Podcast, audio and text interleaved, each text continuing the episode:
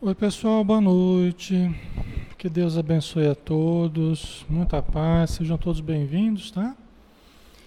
Já estamos na nossa hora, né? Boa noite, Sérgio Augusto, um grande abraço, Magali Neves, Marisa Haddad, Marli Rodrigues, Joeval Silva, Rose, Rita Novaes, obrigado, Sérgio, um abração. Rosana Costa, Lidiane Cantarucci, Maria Vilani, Maria Lígia, boa noite. Wesley, boa noite, um abraço. Janaína, um abraço. Vilani, seja bem-vindo, um abraço. Lídia Maria, seja bem-vinda. Leila Lima, um abração. Silvia Fernanda, Madalena Bulhões, um abraço. Jorge Antônio, boa noite. Silene, boa noite. Valdívia, boa noite. Flávia de Paula, tudo bom, Flávia? Um abraço. Regina Souza, Sandra Gemon, Mari Cleide, todos que estão chegando, pessoal. É saudade, Flávia, seja bem-vinda, viu? Todos que estão aí, um grande abraço. Pessoal, vamos começar já 20 horas e 3 minutos, né? Então vamos começar o estudo de hoje. Vamos fechar os nossos olhos e elevar o pensamento.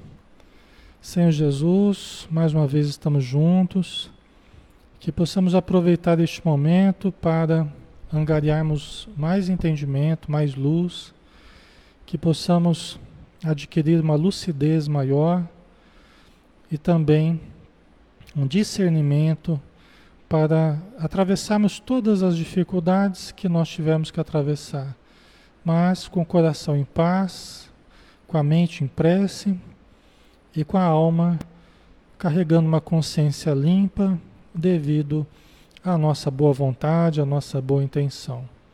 Abençoa todos os espíritos necessitados em torno de nós, que todos sejam muito amparados, socorridos e orientados, Senhor. Sabemos que uma grande quantia de irmãos necessitados se acomodam em torno de nós nestes momentos, que são momentos apenas de, não apenas de estudo, mas também de socorro. Então, que a tua luz os ilumine. Obrigado, Senhor, por tudo e que assim seja. Ok, pessoal. É, meu nome é Alexandre Xavier de Camargo. Quem está aqui a primeira vez, seja bem-vindo, sinta-se em casa. E somos apenas pessoas é, simpáticas ao Espiritismo, espíritas, simpatizantes, e que queremos estudar juntos, num clima de paz. Tá? É, este é um trabalho da Sociedade Espírita Maria de Nazaré. Muitos dos nossos trabalhadores estão aqui conosco, participando, vibrando por todos. Estão aqui para ajudar também. Quem precisar de ajuda, eles estão sempre aqui colaborando, tá? Dando o apoio que a gente necessita, certo? É, eu tinha até falado em fazer esse estudo no sábado e fazer o ação e reação na sexta, né? Depois, não sei se vocês viram, eu troquei eu deixei, na verdade, do jeito que estava. Deixar amanhã o ação e reação, que já está indo, vocês já estão acostumados. E a gente começar esse novo estudo hoje. Esse é um estudo que eu adoro, assim, é um, é, um, é um dos que eu mais gosto, que é estudar Jesus. Nós estamos precisando muito de Jesus, né? nunca estivemos tão precisados de Jesus. Então, nada mais justo do que nós estudarmos a vida de Jesus. Tá? E eu proponho que nós comecemos pelo primeiro evangelho, que é o evangelho de Mateus. Tá? O evangelho de Mateus é, foi o primeiro evangelho que surgiu, né, devido às anotações de Levi, Mateus. Né? Para os cristãos, né, quando surgiu o, o, cristianismo, nós vamos ver isso no livro Paulo Estevão, que a gente está estudando na quarta-feira, né? Toda quarta-feira a gente vai estudar o livro Paulo e Estevão. E nesse livro a gente vai ver que na época de Paulo, né, no começo do cristianismo, nós só tínhamos o Evangelho de Mateus. O Emmanuel explica isso, né? Então, eu sempre eles usavam o Evangelho de Mateus. Aí depois, pela atuação de Paulo de Tarso, de São Paulo, né, conhecido como São Paulo, Paulo de Tarso, é, é que surgiram outros evangelhos. Aí nós temos as anotações é, de Lucas, porque Paulo estimulou Lucas a escrever também. Então, praticamente, Lucas colheu de Maria. Né? Provavelmente ele colheu as informações de Maria, pelo que tudo indica, né? e fez o seu evangelho. João, o evangelista, né? também fez o, um evangelho. Marcos, que conviveu muito com Pedro. Provavelmente o evangelho de Marcos é devido às lembranças de Pedro. Né? Então, esse é o primeiro evangelho. Tá? Vamos ler, vamos degustar, vamos. Né? Nós temos a literatura espírita, nós temos os, os livros do Emmanuel falando sobre o Evangelho, Pão Nosso, Fonte Viva, Caminho, Verdade e Vida, Vinha de Luz e outros tantos. Né? Nós temos os livros de Joana de Ângeles, alguns fazendo reflexões em torno do Evangelho, num cunho mais psicológico, tá? que nós também vamos utilizar. Nós temos o Evangelho segundo o Espiritismo, nós temos o Livro dos Espíritos. E tudo aqui nós podemos fazer certas conexões. Tá? Assim como uh, a moral do espírita é a moral cristã, todo conhecimento espírita pode associar-se também ao conhecimento do Evangelho. Nós vamos ver isso aqui. Tá? Então vamos lá, né? Vamos em frente, tá? E aí eu quero que vocês participem, me ajudem a lembrar algumas coisas que eu estiver esquecendo. Né? Quem quiser perguntar algo é, sobre o que a gente estiver falando, fique à vontade para perguntar, tá? Vamos lá. Então, o Evangelho de Mateus, uma leitura espírita. Não é a visão oficial do Espiritismo, tá? A visão oficial do Espiritismo está no Evangelho segundo o Espiritismo. Allan Kardec fez né, aquela coletânea de, de, de, de versículos do, dos Evangelhos e fez o Evangelho segundo o Espiritismo baseado nas mensagens dos Espíritos, né? E os comentários dele também. Então aqui não é uma visão oficial do Espiritismo, é apenas uma leitura espírita. Outros espíritas podem fazer outras leituras. Né? Eu sou, né, tenho uma formação em psicologia, então eu muitas vezes eu vou puxar para o lado da psicologia, né, junto com o conhecimento doutrinário, tá, né? Ok? Então é, é uma visão, tá? Podemos ter outras visões. A gente tem o evangelho, os evangelhos é, na tradução do Haroldo, né? Eu tenho, inclusive, eu já fiz, inclusive, estudo baseado na tradução do Haroldo. Para falar bem a verdade, eu prefiro estudar baseado em bíblias tradicionais. Tá? Por exemplo, esse aqui eu vou fazer usando a Bíblia de Jerusalém, que é uma Bíblia considerada católica. Né? É um livro muito interessante para estudo, muitas anotações, muitos detalhes, é bem legal. Eu prefiro por quê? Porque é, católicos, evangélicos podem falar assim, ah, mas isso aí você está usando, você está falando de espírito, falando de reencarnação, mas usando a Bíblia dos espíritas, né? Vamos dizer assim. Ah, né? Você está usando os evangelhos dos espíritas. Então aqui não, nós vamos usar os evangelhos, o evangelho de Mateus, de uma Bíblia católica. Tá? Vocês vão ver que a gente pode conversar a respeito do espiritismo, explicar certos fenômenos tal, tranquilamente. Tranquilamente. Tá? Ok? Então vamos lá, né? Ok? Vamos começar. Então, Evangelho de Mateus. Nós vamos é, começar do versículo 18, porque no começo a gente tem aquela genealogia de Jesus, né? Fulano que gerou fulano, que gerou fulano, e para nós, para nós não vai ter um sentido mais interessante essa genealogia de Jesus, tá? Tem gente que pode falar, não, já pulou coisa mais importante, a gente não considera essa questão que um gerou outro, gerou outro até chegar em Jesus, tá? Então é uma questão mais técnica que nós, nós vamos pular aqui. Vamos começar da história mesmo aqui, né? da origem de Jesus. Então, a origem de Jesus foi assim: Maria, sua mãe, comprometida em casamento com José, antes que coabitassem, achou-se grávida pelo Espírito Santo. Né? José, seu esposo, sendo justo e não querendo denunciá-la publicamente, resolveu repudiá-la em segredo. Essa história vocês já conhecem bastante, vocês já ouviram falar bastante, né? É bastante conhecido. Mas o que, que a gente pode chamar atenção aqui a princípio, pessoal? É, Maria, sua mãe, comprometida em casamento com José, antes que coabitasse, achou-se grávida pelo Espírito Santo. Primeira coisa. Tá? Nós podemos afirmar que é, Maria engravidou sem relação sexual? Nós podemos afirmar que Maria engravidou com relação sexual? Nós não podemos nem uma coisa nem outra. Se nós formos nos basear nos escritos, fala que ela engravidou sem um contato físico.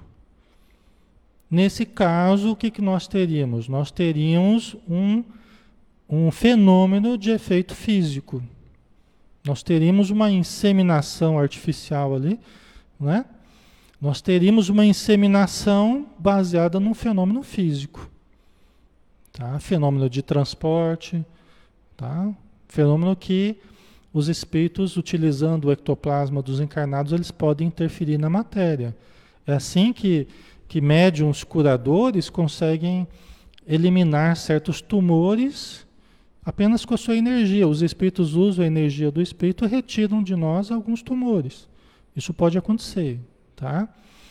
Então, nós não sabemos a princípio se essa história foi assim do jeito que foi falado ou não. Né? Lucas também fala sobre isso. Né? E os estudiosos dizem que Lucas seria um dos, dos evangelhos mais é, confiáveis. Né? Mas ainda assim, né? nós sabemos que houve uma interferência muito grande nos escritos. Então, a virgindade de Maria, a virgindade de Maria foi votada nos primeiros séculos, se eu não me engano, no concílio de Nicéia. Então, o que que, voltar, o que que votaram no mesmo concílio? Se Jesus era Deus, né? a virgindade de Maria, entre outras coisas. Agora, você, imagina se isso é, é, é, é material para votação, né? Que, que vocês acham? Reunido os bispos lá, o que, que vocês acham? Maria era virgem ou não era virgem? Ah, Maria era virgem, pronto. Então, Maria era virgem. Jesus é Deus ou não é Deus? Ah, Jesus é Deus. Então, a partir de agora, Jesus é Deus. É? Vocês entendem? Então, isso foi motivo de votação. E quem somos nós né, para votarmos a respeito de, de temas tão importantes né, e, e fatos que nos escapam? E mesmo na época que foram votados, já escapava do conhecimento das pessoas. Não é? Então, muitos interesses entraram aí em cena, né? Mas qual é o fato mais importante? Qual, era o qual é o fato mais importante? Né? É, Maria ser, ser virgem era muito importante? Não sei, para nós espíritas, nós não vemos o sexo como algo pecaminoso. O sexo não é algo pecaminoso, muito pelo contrário. É através do sexo que nós reencarnamos milhares e milhares e milhares de vezes e chegamos até aqui hoje. Foi através do sexo, através da reprodução. Né? É que durante muito tempo o sexo foi visto pela religião como algo pecaminoso, como algo sujo, algo da matéria. Né? Então era assim: quem cuidava do espírito tinha que abandonar a matéria, abandonar os prazeres, abandonar o sexo, abandonar o corpo, até maltratar o corpo para buscar a Deus. Existia uma dicotomia muito grande, espírito-matéria, né? Dentro da visão espírita, a gente vê a Joana de Anjos falar, a gente vê o espírito Alexandre falar no livro Missionários da Luz, sobre a sublimidade do sexo. Só que sublimidade que nós nós ainda estamos tentando entender, estamos tentando lidar, né? Então, para nós, eu não sei, né? Maria pode ter concebido sem contato físico, né? Como os espíritos querendo demonstrar um fenômeno muito interessante, né? É, notável, né? Já dizendo, ó, está acontecendo uma coisa muito diferente aqui. Eles podem ter querido fazer isso. E se o fizeram, excelente. Né? Excelente, é um fenômeno muito interessante. Agora, se tivesse sido através de relação sexual com José, para nós não teria problema nenhum. Isso não diminuiria Maria de Nazaré em nada. Isso não é um sinal de impureza, um sinal de. Né? Alguém que vem fruto do amor, fruto do contato amoroso, afetuoso do casal, a gente pode dizer que é uma coisa ruim, isso? Né? Então, assim, é, a gente entende, né? A gente entende a questão da tradição e nós não estamos aqui para contrariar essa tradição, o que está escrito ali, mas só para refletirmos a respeito, né?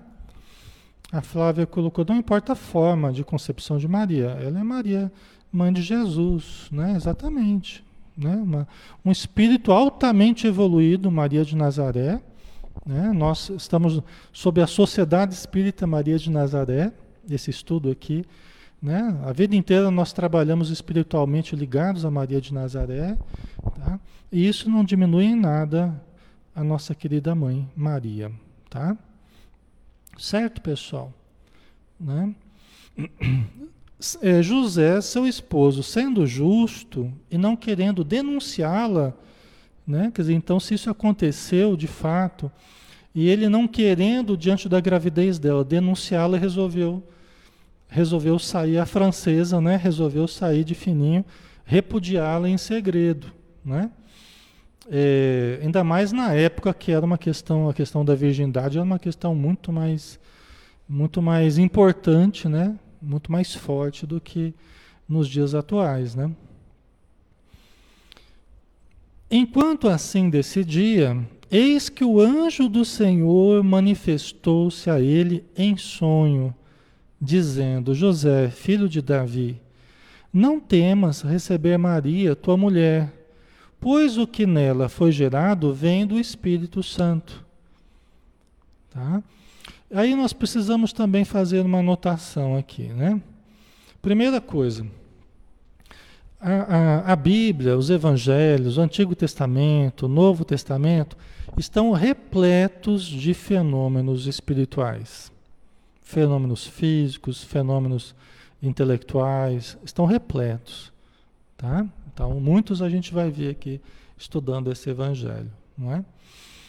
É, olha aqui, ó. eis que o anjo do Senhor manifestou-se a ele em sonho. Né? Quer dizer, apareceu um espírito evoluído que falou, né, um anjo do Senhor, um espírito de elevação, que apareceu para ele em sonho, dizendo: José, filho de Davi, não temas receber Maria, tua mulher. Vocês já receberam avisos em sonho? Vocês já receberam avisos?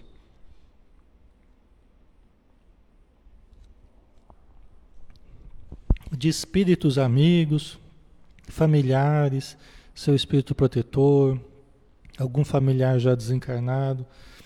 Vocês já receberam avisos em sonho?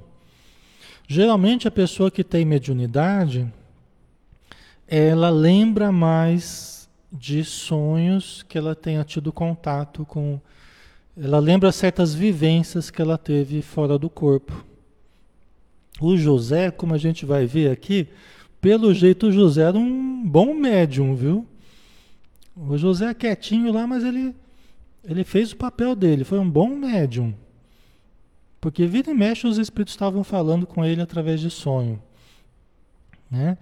Por que, que o médium geralmente ele lembra, ele lembra é, com mais facilidade das experiências que ele tem fora do corpo? Porque o médium é ponte. O médium é ponte, é a ponte entre o espírito e a matéria, não é? E quando nós dormimos, justamente nós vamos para a vida espiritual. Muitas vezes nós temos vivências fora do corpo na vida espiritual, né? Como médium, ele normalmente ele é uma ponte entre o espírito e a matéria. Então, aquilo que ele vive na vida espiritual, ele lembra mais facilmente quando está acordado. Assim como ele percebe mais também como está, quando está acordado, ele percebe mais os espíritos também. Ele ouve mais, ele vê mais, ele sente mais. Entendeu? Então, quando sonha coisas que aconteceram fora do corpo, ele consegue traduzir isso com mais clareza. Por exemplo, eu sei que eu tenho uma atividade intensa fora do corpo.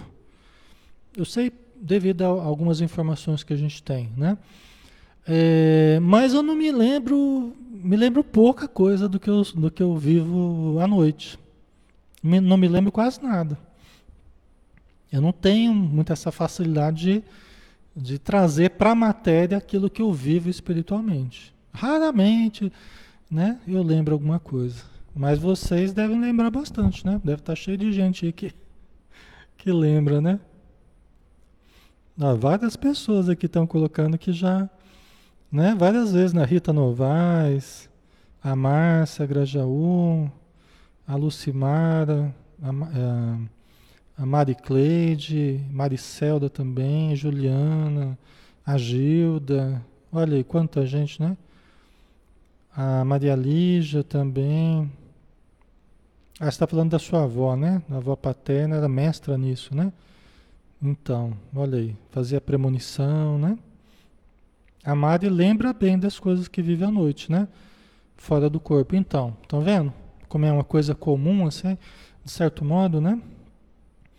A Luciana falou, eu já, sim, já sonhei com a minha falecida tia dizendo que veio me preparar para algo em relação à minha mãe. Foi aí que minha mãe teve o primeiro câncer.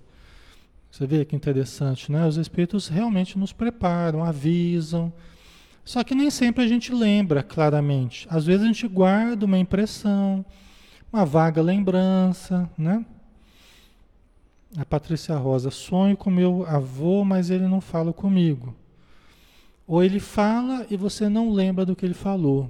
É muito provável, viu, Patrícia? É. é que a gente sonha as coisas, mas a gente não tem é, o nosso cérebro físico ele não é preparado para viver duas vidas em paralelo com tanta clareza. E por isso que quando a gente volta para o corpo, a gente lembra muita coisa misturada.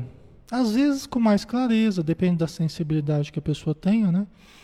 Mas é muito comum a gente usar de símbolos, de imagens que representem aquilo que a gente viveu ou aquilo que a gente ouviu. Aí, acaba surgindo um simbolismo todo. Que em terapia, por exemplo, a gente ajuda as pessoas a entenderem esses simbolismos, dá para entender muita coisa. Esses sonhos aí são bem legais de analisar, inclusive, né? Mas é porque a gente não consegue lembrar. É, é um volume de informação muito grande para uma estrutura material muito pequena, vamos dizer assim. Tá? Então tem que, tem que traduzir isso em forma simbólica, para resumir isso em forma simbólica. Né? Nossa, quanta gente hein, que, que tem esses sonhos assim, né? Interessante, né? É, é isso aí. Então, o José era assim. O José, ele recebeu o auxílio dos espíritos, né? Esse anjo do Senhor falou para ele em sonho, falou, não tenha medo não, José. Maria é uma moça direita, né? O que veio dela vem do Espírito Santo. Gente, Espírito Santo. Então vamos lá, Espírito Santo. Ou Santo Espírito. Às vezes a gente vai encontrar essa tradução também, né? É, Emmanuel nos fala no livro Paulo Estevão, numa nota de rodapé que por Espírito Santo nós precisamos entender que se trata da coletividade de espíritos que direcionam a evolução no planeta. Ou seja, é aquela coletividade de espíritos evoluídos do planeta. É o que eles chamam de Espírito Santo. Para os espíritos, esse termo, Espírito Santo, deve ser entendido dessa forma. Então, José, essa moça está recebendo um filho que vem do Espírito Santo, ó, vem eh, da programação da evolução do planeta, desses espíritos que, que comandam a evolução no planeta. Ou seja, é um negócio bem elevado. Tá? Então não tenha medo não, que isso aí vai dar certo. Né?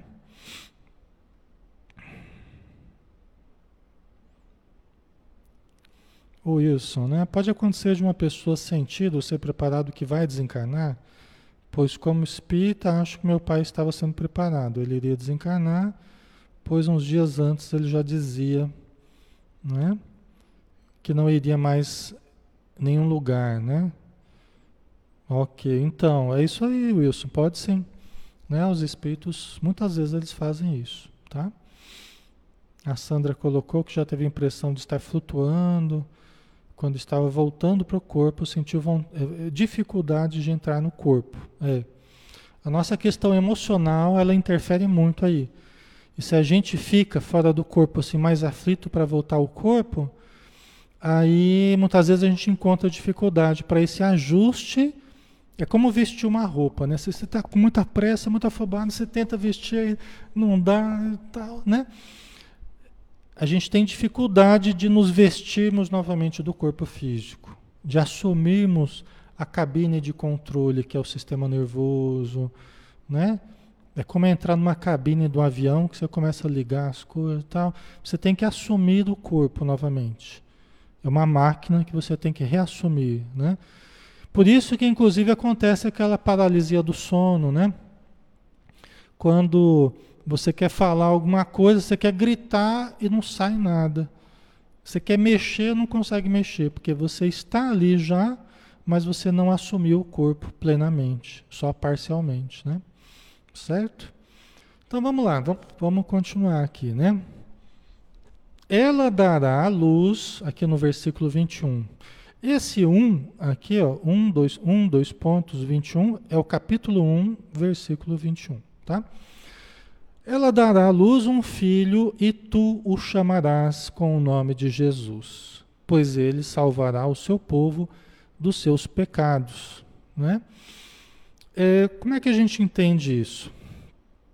É, fala assim, ah, Jesus vai carregar os pecados do mundo. Não é, não é bem assim, né?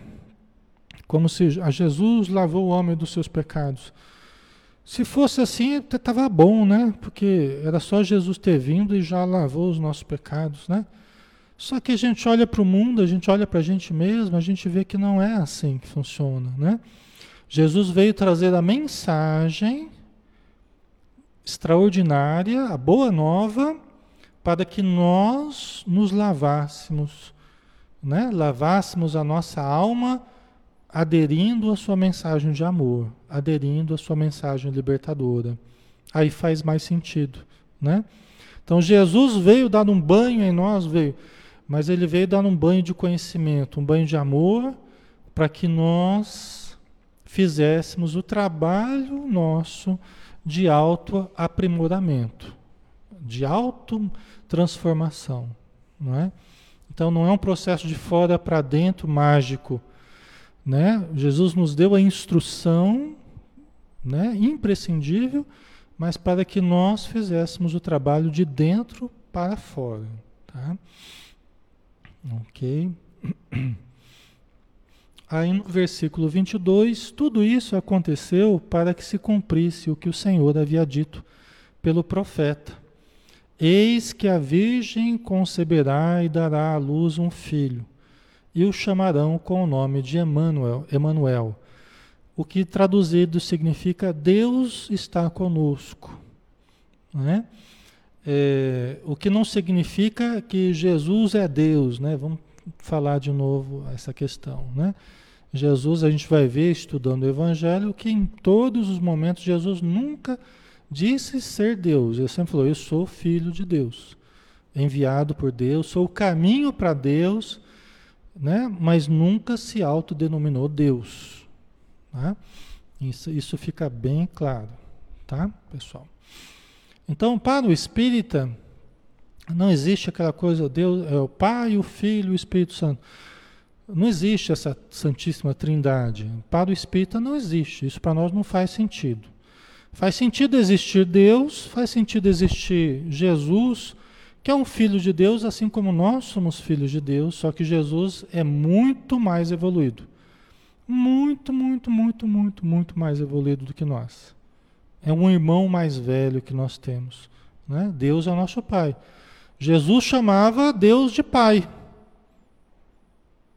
Jesus chamava Deus de Pai. Ele não falava eu sou o Pai. Ele falava, vou ensinar vocês a orar ao Pai. Pai nosso que está no céu, santificado seja o vosso nome. Jesus se recolhia aos ambientes ermos ao final do dia para orar ao Pai. Pai, afasta de mim esse cálice.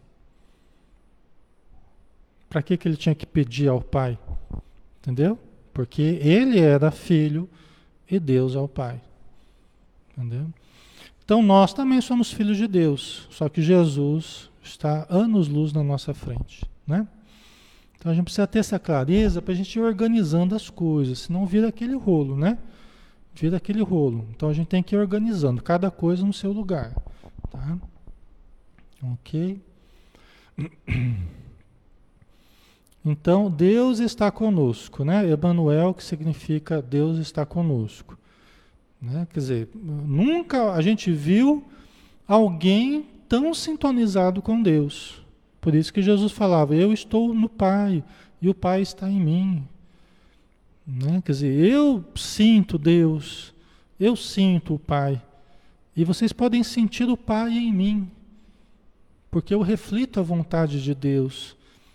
Eu reflito né, a energia divina, o pensamento divino. Eu canalizo a presença divina para vocês. Eu sou um médium de Deus para vocês, né? Então, fica mais fácil a gente entender, né, pessoal? OK? José, ao despertar do sono, agiu conforme o anjo do Senhor lhe ordenara e recebeu em casa sua mulher, né? mas não a conheceu até o dia em que ela deu à luz um filho. E ele o chamou com o nome de Jesus. Né?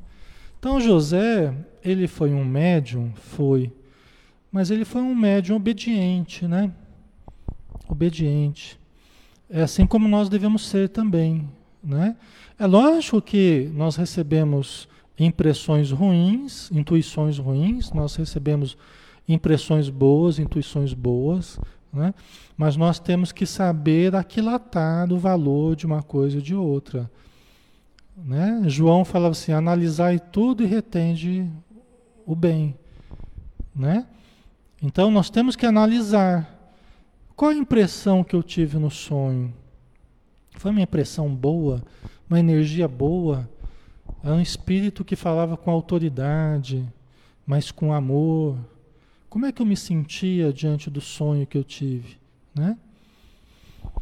Não era um espírito revoltado, não era um espírito obscuro, não, era um espírito luminoso, amoroso, mas com autoridade. Né? Então, é isso nós, nós temos que aprender a discernir, pessoal, até porque no nosso dia a dia nós recebemos muitas intuições, nós recebemos muitas influências, não é, pessoal? A gente tem sensações, sentimentos, pensamentos que vêm. Será que eu vou para lá? Será que eu vou para cá? O que, que eu faço da minha vida? Não é? Às vezes a gente não dá ouvidos para as boas intuições e acaba dando ouvido para as intuições ruins. Quando eu percebo que eu estou fazendo isso, aí eu digo para mim mesmo: eu preciso ler mais. Eu preciso ler mais. Eu preciso orar mais. Porque eu estou mal intuído. Eu preciso melhorar a minha intuição. Eu posso até não saber para onde eu estou indo. Eu posso não saber para onde eu estou indo. Mas se eu estiver bem intuído, eu vou para o lugar certo. Eu vou ser conduzido para o lugar certo. Entendeu? E às vezes a gente sabe tudo o que quer, para onde está indo, não sei o quê, mas está indo para o lugar errado. porque está mal intuído. Entendeu? E está se guiando por certos desejos que não deveria se guiar. Né?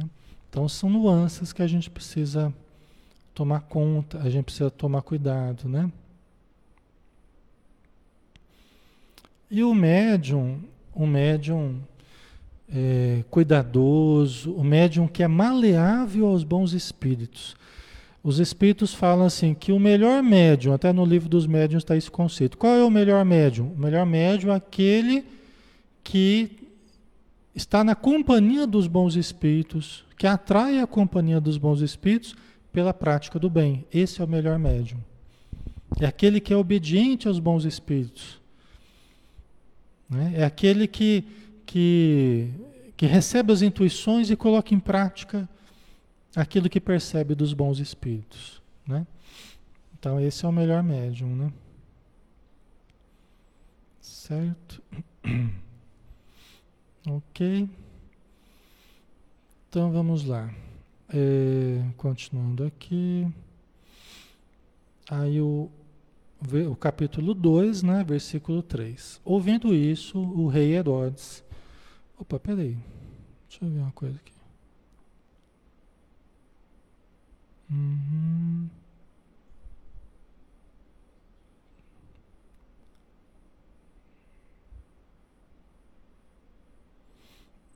Ah, tá, peraí, só um pouquinho, pessoal.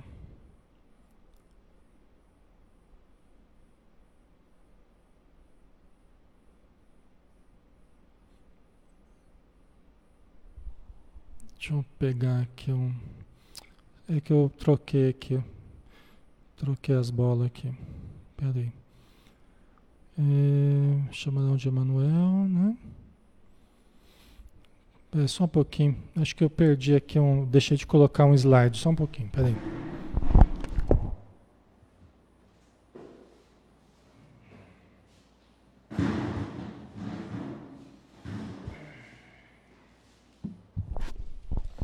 pegar o livro aqui, que acho que eu deixei de colocar um slide aí, acabou faltando. Me desculpa, pessoal.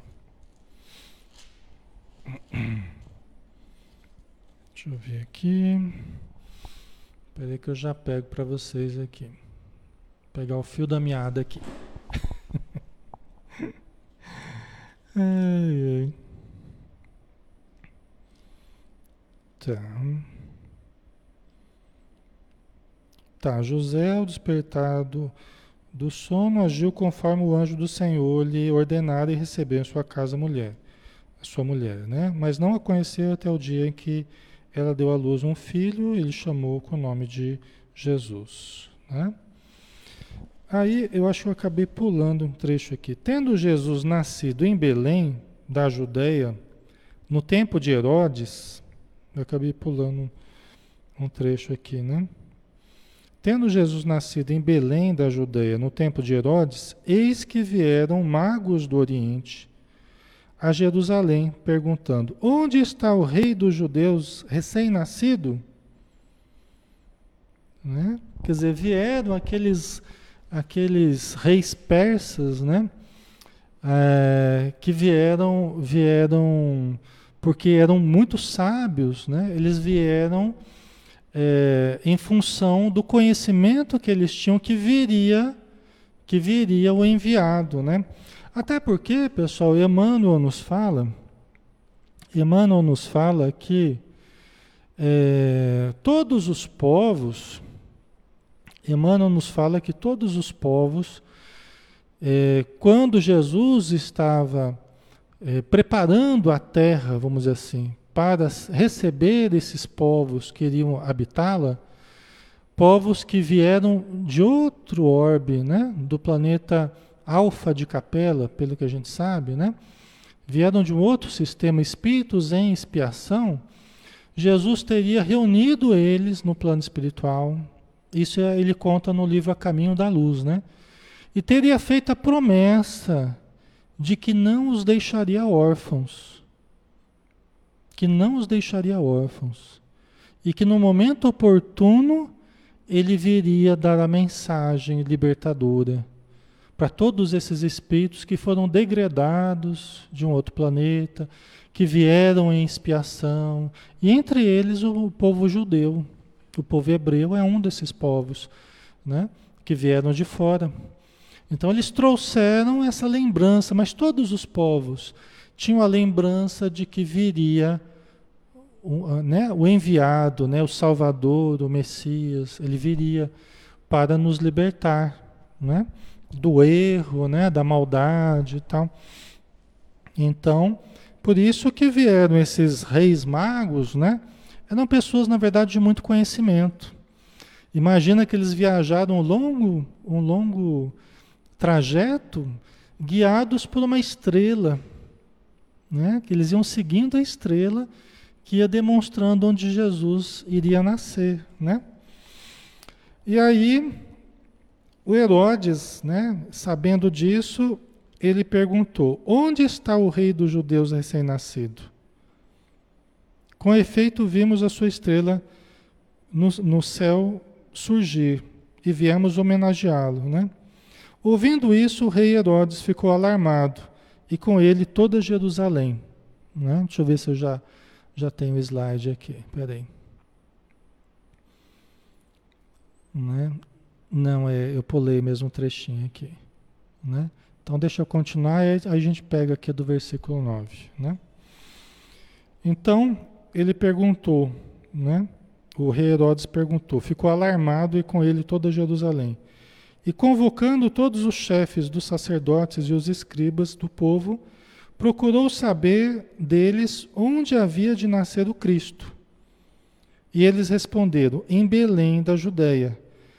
Pois é isto que foi escrito pelo profeta: E tu, Belém, terra de Judá, de modo algum és o menor entre os clãs de Judá, pois de ti sairá um chefe que apacentará Israel, o meu povo.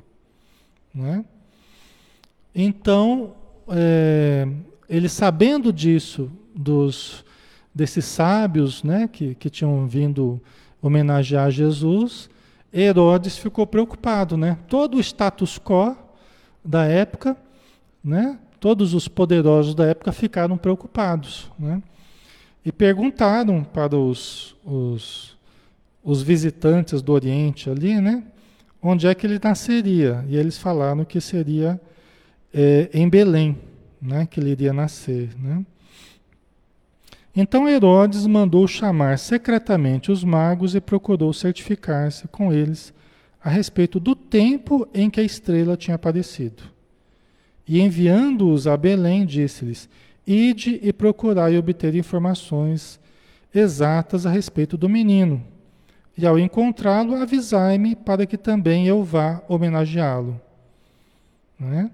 A essas palavras, a essas palavras é, do rei, eles partiram. Né? Acho que aqui já entra, né? A essas palavras do rei, eles partiram. E eis que a estrela que tinham visto no céu surgir, ia à frente deles até que parou sobre o lugar onde se encontrava o menino. Eles, revendo a estrela, alegraram-se imensamente. Né? Quer dizer, que eram, eram seres de uma evolução muito grande, né? É, sabendo de antemão que Jesus estaria nascendo. Olha só que coisa. Tem no Evangelho de Lucas outras, outras explicações a respeito disso, né? É, é muito bonita essa passagem, né? Porque esses sábios, na época ali, eles já tinham uma plena consciência do que estava acontecendo, tanto que vieram receber Jesus, né? Mas o Herodes ele estava querendo obter informações para matar Jesus, né? Porque ele se sentiu ameaçado por Jesus, né? Ele que era o rei, o rei da Judéia, né? Ele ficou inseguro perante o nascimento daquele que seria o, o Salvador, né? O Messias, tá? Ok? Então vamos lá agora, né? Dar continuidade aqui.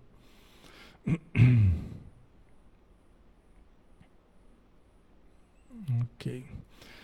Ao entrar na casa, viram um menino com Maria, sua mãe, e prostrando-se o homenagearam. Em, segui em seguida, abriram seus cofres e ofereceram-lhe presentes, ouro, incenso e mirra, né? avisados em sonho que não voltassem a Herodes, regressaram por outro caminho para a sua região. Não é? Então, vieram trazer presentes para Jesus, né? É, sabendo da, da, da, autoridade que estava ali, né? do ser de elevação que era Jesus. Né? Mas quando eles foram voltar, eles foram novamente avisados em sonho. Você vê novamente a, a mediunidade, novamente no auxílio espiritual, para que eles não fossem pegos por Herodes, né? E também não dessem informações para Herodes, né? Muito importante isso, né? Ok. Então vamos lá, vamos dar continuidade aqui. a gente vê o tempo todo, né, pessoal, esses fenômenos, essas, esses avisos, né? É uma coisa até para a gente valorizar mais aquilo que a gente percebe, né? Todos nós temos a nossa intuição e a gente precisa refinar mais a nossa capacidade de, de perceber e de avaliar as nossas percepções, né? A gente tem que ter mais segurança. Uma vez eu perguntei para os espíritos assim, que, que eles achavam que a gente precisava melhorar, né? Aí o, o, o espírito que, com quem eu estava falando você precisa confiar mais. Confia mais na sua intuição. Aliás, várias vezes me falaram, confia mais na sua intuição. É, porque a gente confia desconfiando, né? A gente inseguro muitas vezes no trato com as questões espirituais, né? Às vezes a gente desconfia e logo depois você vê que realmente a gente tinha que ter confiado mais na intuição, né?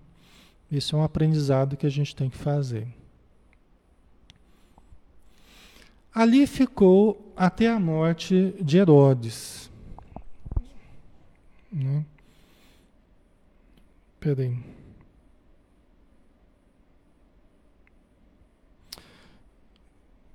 É, peraí, pessoal, aqui eu pulei. Acho que eu estava distraído hoje. Acabei pulando aqui. Só um pouquinho, deixa eu ver aqui. É. Aqui eu pulei um trecho aqui. É... Eu já fiz várias vezes esses estudos, mas hoje eu estava meio distraído aqui, né?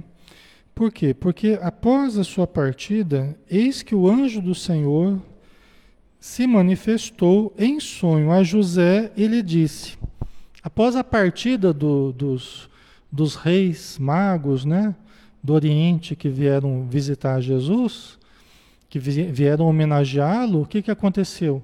Novamente, os espíritos orientaram a José para ele cair fora, para ele fugir para o Egito. Né? Então, após sua partida, eis que o anjo do Senhor manifestou-se em sonho a José e lhe disse: Levanta-te, toma o menino e sua mãe e foge para o Egito. Fica lá até que eu te avise. Olha a instrução bem clara, né? Fica lá até que eu te avise, porque Herodes vai procurar o menino para o matar. Né? Olha a instrução bem, bem detalhada que o José recebeu, né? Ele se levantou, tomou o menino e sua mãe durante a noite e partiu para o Egito. Ali ficou até a morte de Herodes, para que se cumprisse o que dissera o Senhor por meio do profeta: Do Egito chamei o meu filho. Né? Então você vê uma. Você vê a vida de Jesus não foi fácil, né? Emmanuel até fala que do berço até a morte dele, ele foi o tempo todo assediado por obsessores, tanto encarnados quanto desencarnados, né? Obsediados, obsessões e obsessores. Emmanuel fala isso no livro Seara dos Médiuns. Tem um capítulo que chama Obsessão e Jesus, Aí Emmanuel fala ó, que desde, desde o berço Jesus já estava sofrendo atentados. Né? Então você vê que ele nem. Ele estava ainda no berço e já estavam tramando a morte dele. Você imagina como é que estava a situação em termos de, de, de precariedade espiritual. Né? Como é que estava em termos de precariedade espiritual, né? Ok. Então, aí continuando, né? É, então, Herodes, eu acho que aqui eu já, já tenho aqui o, o slide. Ok. Deixa eu ver aqui. Então ali ficou até a morte de Herodes, para que se cumprisse o que dissera o Senhor por meio do profeta: Do Egito chamei meu filho. Então Herodes, percebendo que fora enganado pelos magos, ficou muito irritado e mandou matar em Belém e em todo o seu território todos os meninos de dois anos para baixo, conforme o tempo de que se havia se certificado com os magos. Né? Que crueldade, né? Mandou matar todas as crianças em Belém e em todo o seu território, todos os meninos de dois anos para baixo. Que coisa triste, né? Esse Herodes, é, esse Herodes, o, o Arquelau, né? Que era o nome dele, ele foi muito cruel, esse Herodes, né? Depois ele morreu, né? Foi quando Jesus voltou do Egito, é, quando souberam que ele havia morrido, mas aí o filho dele assumiu, Herodes Antipas, né? Ou Antipas, né? E, mas aí eles já falaram para ele não ir para a região onde estava o Herodes Antipas, né? Aí ele fosse para Galileia, que é o que eles fizeram, né? E aí então tem o último slide aqui para a gente finalizar, né? Da morte dos inocentes, né? Para a gente finalizar o estudo de hoje aqui. Então cumpriu-se o que fora dito pelo profeta Jeremias. Ouviu-se uma voz em Ramá, choro e grande lamentação. Raquel chora seus filhos e não quer consolação porque eles já não existem. Né? Isso aqui, essa, essa profecia de Jeremias, né? É, fala desse personagem Raquel. É, a gente buscou informações, pesquisou tal, mas eu não achei nada que explicasse. É lógico que está falando sobre a morte dos inocentes, né? está falando sobre o assassinato dessas crianças abaixo de dois anos, mas eu não achei nenhuma explicação que me convencesse aqui para dar para vocês uma explicação mais, mais detalhada sobre o que ele quis dizer, né? Com essa questão da Raquel chora seus filhos aí, né? A gente entende que é a questão, é, o simbolismo, tem um simbolismo, mas que eu revirei a internet e não achei explicações para que, essa questão de Raquel. Se vocês acharem, vocês me, me mandam aí, tá? Nós vamos pesquisando juntos aí, tá bom? Né? Mas com certeza é a respeito dessa matança dos inocentes, né? Então ouviu-se uma voz em Ramá, choro e grande lamentação. Raquel chora seus filhos e não quer consolação porque eles já não existem. O que eu achei foram explicações por demais complexas, por demais complexas, né? Eu senti falta de explicação um pouco mais simples para essa passagem aí, né? Então eu resolvi nem falar para vocês essas explicações mais complexas que eu achei meio meio esquisita, tá? E aí aquilo que a gente não não souber, eu vou falar, isso aqui essa parte aqui eu não tenho informação sobre isso. Aquilo que eu souber, eu passo para vocês. Tá bom? Ok, pessoal? Nós vamos. Não travou, não, né? É, é o Herodes né, um espírito bem atrasado, né? É. Mas a pessoa que tem o poder, né, a riqueza, o poder, e não tem ainda uma estrutura espiritual, ela acaba cometendo erros muito graves, né? A gente, quando a gente tem muito poder, muito dinheiro, mas não tem elevação, essa é a condição para a gente se, se comprometer gravemente com a lei divina, né? Nas nossas encarnações mesmo, sempre que a gente teve poder, sempre que a gente teve dinheiro e a gente não tinha moralidade, a gente sempre se comprometeu. O conhecimento, o poder, né? o dinheiro, isso aí sempre foi a nossa queda. Né? Por isso que a gente tem que tomar cuidado, né? a gente tem uma ânsia muito grande de ter status, de ter poder, ter dinheiro e tal. Mas a gente precisa tomar, tomar um certo cuidado com isso. Né? Não quer dizer que a gente não possa ter. Mas a ânsia por ter esses significados, por ter esses símbolos, né? É, já demonstra né, uma paixão por essas posses e muitas vezes a gente cai nos mesmos erros do passado. Né? Possuir a nós mesmos, ao invés de querer possuir as coisas, já é um bom começo. Né? Dominar a nós mesmos, ao invés de dominarmos os outros, já é um bom começo, né? Então a gente precisa tomar esse cuidado aí, né, pessoal? Ok.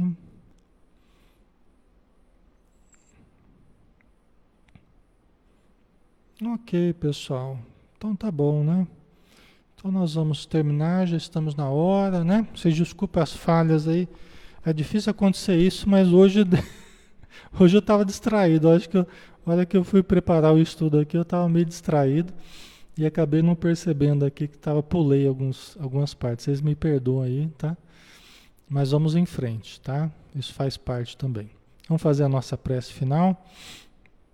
Agradecendo então toda a ajuda que recebemos, todo o amparo do alto, toda a luz que jorrou e que está jorrando sobre nós os passes que estamos recebendo neste momento, essa energia doce, branda, suave, que nos envolve a mente, o coração, que envolve o ar que respiramos, que inunda o ambiente dos nossos lares, com o perfume do Teu Evangelho, Senhor, nos falando de abnegação, de renúncia, nos falando de perdão, de misericórdia, nos falando de amor, de caridade, de paz, de paciência, de compreensão.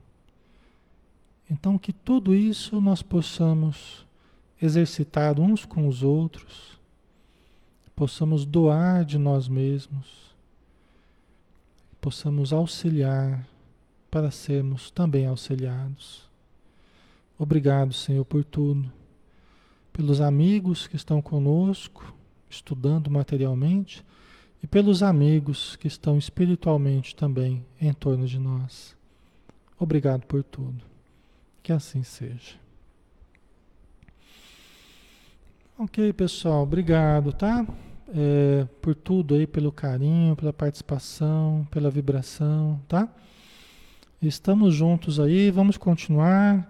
Se Deus quiser, a gente pega o Evangelho de Mateus, mesmo depois que acabar a quarentena, a gente prossegue aí no, no Evangelho de, de Marcos, de Lucas, de João. Vamos em frente, vamos estudando, né? A gente vai sempre achando um horáriozinho que a gente possa estudar juntos, tá bom? Um abração, fiquem com Deus, pessoal. Até mais. E amanhã a gente tem uma ação e reação, hein? Às, às 16 horas, tá? Um abraço.